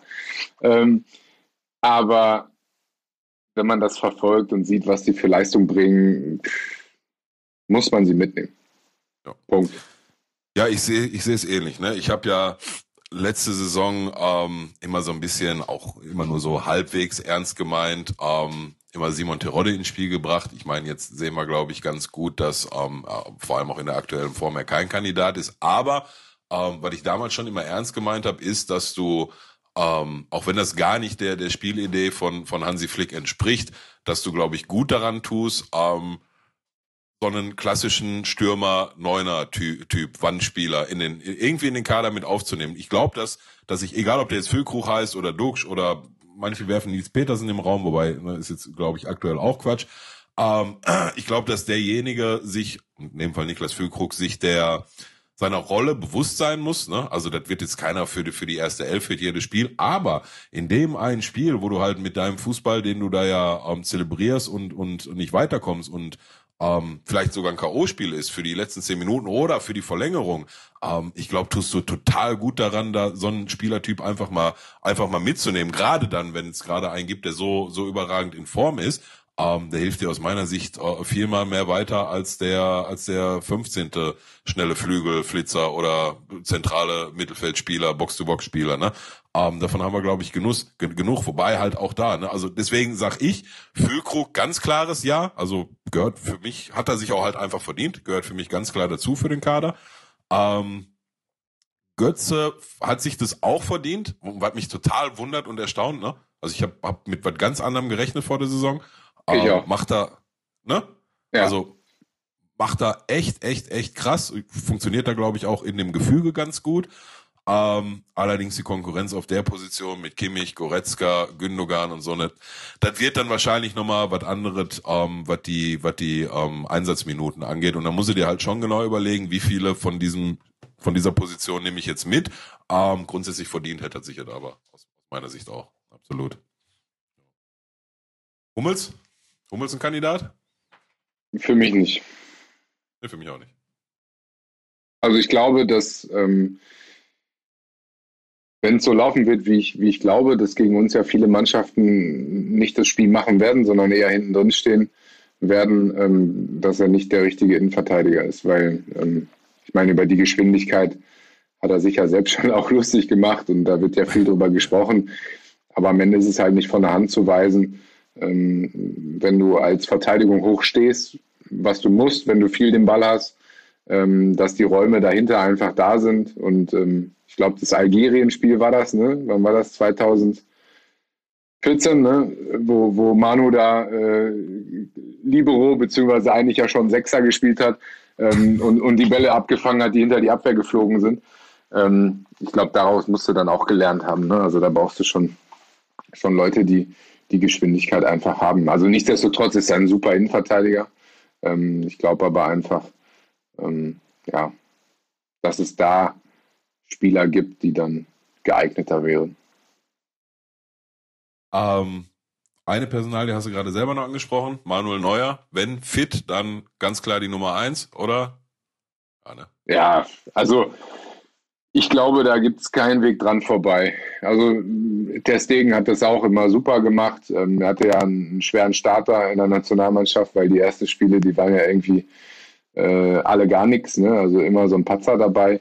Ähm, aber er hat natürlich jetzt seit Jahren einfach auf allerhöchstem Niveau auch gespielt und ähm, was man hier so mitkriegt, also ich verfolge Barcelona jetzt nicht so, so äh, extrem glaube ich, auch gute Leistung gebracht, aber ja, Manu ja, ist einfach, der hat einfach, deswegen hat einfach Pech, dass Neuer da ist. Das ist leider ja. äh, für alle, ich glaube, Trapp hat es auch mal gesagt, ähm, diese Generation, die hat natürlich einfach ein Problem, nämlich den Welttorhüter, ähm, der das Torhüter-Spiel revolutioniert hat und dementsprechend hast du natürlich dann als zweiter, dritter, vierter Kandidat da echt ein Problem. Ne? Ja, absolut. Absolut. Und ich sage auch heute noch, in, ähm, in Topform, Manuel Neuer ist für mich immer noch, wenn nicht der beste Torwart, dann aber immer noch einer der besten drei, ne? Vielleicht mit Donnarumma ja, zusammen also, und. Ja, wen soll es da Besseres geben, ne? Also das ist. Ja. ja. Ich sehe es ähnlich. Ja, weil, weil du oft ja mal liest, oh, ist überm Zenit und ist überm Zenit und Verletzung hier und Verletzung da, aber ich sage nach wie vor, ähm, wenn der in der Topform ist, dann ist immer noch der, der Benchmark, wie man so schön sagt. So, letzte abschließende Kader, ähm, Kaderfrage. Der Nationaltrainer Christian Panda stellt in die erste Elf im Eröffnungsspiel auf die Zehn Jamal Musiala oder Thomas Müller? Musiala. Ja, Mann, ganz normal. Nichts gegen, nichts gegen Radio Müller, ne? Aber was ist denn. Musiala für ein Typ, Alter? Also, ja, Thomas Müller, pff natürlich auch ein Wahnsinnskicker, aber für mich ist er jetzt nicht der klassische Zehner. Der ist einfach der, der irgendwie so um, um den Mittelstürmer drumherum so überall alles macht. Ähm, aber die, die Qualität von Musiala ist, ist einfach Wahnsinn. Ähm, das, das haben wir nicht. Das fehlt allgemein im Fußball. Also da kann sich Bayern ja. München ähm, wahnsinnig glücklich schätzen, so jemanden in den eigenen Reihen zu halten, äh, zu haben ähm, der diese Qualität mitbringt, weil das ist das, wonach sich alle sehen. Jemand, der mal ein, zwei Spiele aussteigen lässt, der mit Tempo vorbeigeht, der noch jung ist, diese Unbekümmertheit hat und ich hoffe, dass er sie ganz lange behalten kann. Ja, ja. Ähm, da sehe ich, glaube ich, das größte Problem, weil irgendwann, wenn du in dieser Maschinerie zu lange drin bist, dann geht die Leichtigkeit von selbst verloren. Da kannst du, kannst du dich gar nicht gegen wehren. Ähm, aber ich glaube und, und sehe so ein bisschen die Entwicklung im Jugendfußball, ähm, mache ja ein bisschen nebenbei noch im Jugendfußball, also ein bisschen ist gut, jeden Sonntag stehe ich da auf dem Platz. Ähm, uns gehen halt so diese Straßenfußballer einfach verloren. Und mhm. da, mhm. da, haben wir halt nochmal einen, ähm, die einfach wahnsinnig wichtig sind.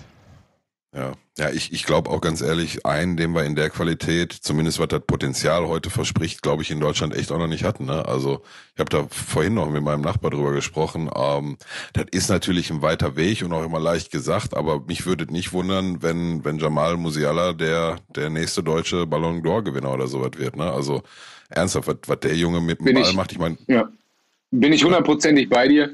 Ähm, ich meine, klar, da kann noch viel passieren, aber auf der anderen Seite muss man ja auch sehen, wo ist der gerade? Ne? Also der spielt ja jetzt auch nicht irgendwie in der zweiten Liga mit Bayern München, sondern der spielt erste jo. Bundesliga, Champions League auf allerhöchstem Niveau. Deswegen, also ich bin da ganz optimistisch. Also wenn da keine schwere Verletzung hinzukommt ähm, ja. oder der Junge auf einmal eine Idee hat und äh, sich, sich, sich nur noch sich nur noch in den falschen Kreisen bewegt, ähm, dann wird das ein großer, ein ganz großer. Ja, ja ich gehe auch davon aus. Gut, mein Lieber, dann dank dir für das heutige Erscheinen, für deine wie immer ähm, ja, sehr präzisen und fundierten Einschätzungen. Ähm, ja, an alle da draußen. Wir werden jetzt ähm, bitte nicht abschalten, auch wenn ich mich jetzt gleich äh, mit Christian zusammen verabschiede hat der gute Peter sich natürlich nicht nehmen lassen, uns aus dem äh, USA-Urlaub eine Sprachnachricht äh, zukommen zu lassen. A, mit dem Fundstück der Woche und natürlich haben wir heute den 31.10. Ende des Monats. Heißt, wir brauchen einen äh, silbernen Peter des Monats und auch den hat äh, Peter in seinem Urlaub für uns erkoren. Ähm, deswegen jetzt gleich äh, nicht abschalten wie angekündigt, Alio Dabo oder wie der Kollege hieß, der geht auf jeden Fall in die Dezember in die November-Verlosung mit rein, ja. Und ist jetzt schon ein ganz, ganz heißer Kandidat. Ähm, und dann würde ich sagen, machen wir für heute auch mal Schluss. Ähm, wir schauen mal, wie sich diese Saison für Schalke entwickelt, wie sich die WM entwickelt und ob Bremen halten kann, was sie jetzt seit zwölf Spielen versprechen. Ähm, an dich nochmal vielen, vielen Dank. Ähm, ihr wisst Bescheid das Mindset Fußball ab heute vorzubestellen. Ähm, ich gebe euch jetzt mal zwei Wochen, dann komme ich kontrollieren, wer vorbestellt hat und wer nicht. Ähm, ihr wisst, wie wir in Gelsenkirchen mit solchen Themen umgehen, wenn nicht funktioniert. Danke fürs Zuhören, danke fürs Dasein, schöne Grüße und Peace. Schönen guten Tag, hier ist Peter. Ich grüße gerade aus irgendeiner kleinen Stadt in Texas, wo wir gerade einen Zwischenstopp machen. Äh, wie die White Basic Bitch, die ich bin, stehe ich gerade vom Starbucks. Und wenn ich mich nicht vertue, habt ihr gerade eine Folge von dem einzig wahren Fußball-Podcast, wichtig ist, auf dem Platz gehört. Und Pillow, das alte Schlitzohr, hat sich einfach Christian Panda eingeladen. Äh, nicht schlecht, gut ab für die Aktion. Und bin mir sicher, da ist äh, einiges an äh, Fußballwissen äh, bei herumgekommen. Wir machen es kurz. Wir geben den, den äh, silbernen Peter diesen Monat, den gebe ich an die Aktion. Drake kollaboriert mit Barcelona. Ich finde es einfach so treffend, dass sich auch so jemand wie Drake dann Barcelona aussucht, die jetzt ja nicht unbedingt gerade äh, Verein der Stunde sind. Vielleicht, wenn man es in Staaten guckt, noch ein bisschen anders, aber hier ist es ja gerade so, dass man denkt, also aus Europa gesehen, eher so ein bisschen eine Lachnummer das Ganze, wie es da gerade abläuft. Ähm, vor allem natürlich organisatorisch und die finanziellen Strukturen und natürlich dann auch eben der Drake Curse, der Drake Fluch, dass Barcelona das Spiel nicht gewinnen konnte, obwohl wir natürlich auch äh, in der Folge zugegeben haben, die Trikots, die sahen schon ziemlich cool aus und an sich bin ich ja großer Fan davon, wenn so verschiedene Kulturen in dem Sinne, die Musik äh, und Sport zusammenkommen. Fundstück der Woche gebe ich euch gleich auch noch mit. Und zwar sind äh, die Backstreet Boys gerade auf Deutschland-Tour. Gott weiß warum. Und da standen die äh, lieben Kollegen in Leipzig auf der Bühne und auch für kurze Zeit im Trikot von RB Leipzig. Äh, eigentlich ähnliche Konstellation wie in Barcelona, wo ich mir denke, äh, klar, das war nun mal in Leipzig, aber ist ja uns eigentlich auch nicht so der Verein, der dafür prädestiniert ist, im Sinne von, dass der jetzt so Leipzig am besten äh, repräsentiert, behaupte ich einfach mal an der Stelle frech. Und äh, dann eben noch die Kombination wie Backstreet Boys auf Deutschland Tour. Aber äh, soll es geben, schaut es euch mal an. Habe ich bei den Kollegen von äh, Smox gesehen und musste schmunzeln. Allerbeste Grüße und in der nächsten Folge sollte ich auch wieder dabei sein.